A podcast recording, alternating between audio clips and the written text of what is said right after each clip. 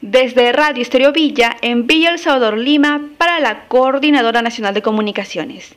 La congresista de la bancada del FREPAP, Carmen Núñez, solicitó al presidente de la Comisión Especial de Seguimiento a Emergencias y Gestión de Riesgos de Desastres COVID-19 que amplíe la agenda de la sesión del 21 de diciembre por presunto rechazo de donación de plantas de oxígeno de parte de la Dirección de Redes Integradas de Salud, DIRIS Lima Sur. El pedido fue sustentado en la existencia de presuntos hechos irregulares que involucran a la DIRIS Lima Sur, ya que se habría negado a recibir una donación de oxígeno de la empresa Unión Andina de Cementos UNACEM.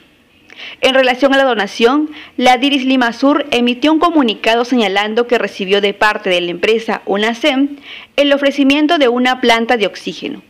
Por ello, de acuerdo a una normativa vigente, la institución procedió a canalizar la donación al Hospital María Auxiliadora en Villa María del Triunfo y el Hospital de Emergencias de Villa El Salvador,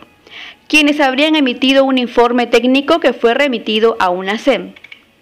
La Diris Limasur agregó que actualmente continúan las conversaciones con la empresa y con la participación de representantes del Ministerio de Salud, quienes informaron se encuentran trabajando en la flexibilización de una norma para autorizar la viabilidad de la instalación de dicha planta de oxígeno en el primer nivel de atención. Desde Radio Estéreo Villa, en Villa El Salvador, Lima, para la Coordinadora Nacional de Comunicaciones, informó Lucero Palacios.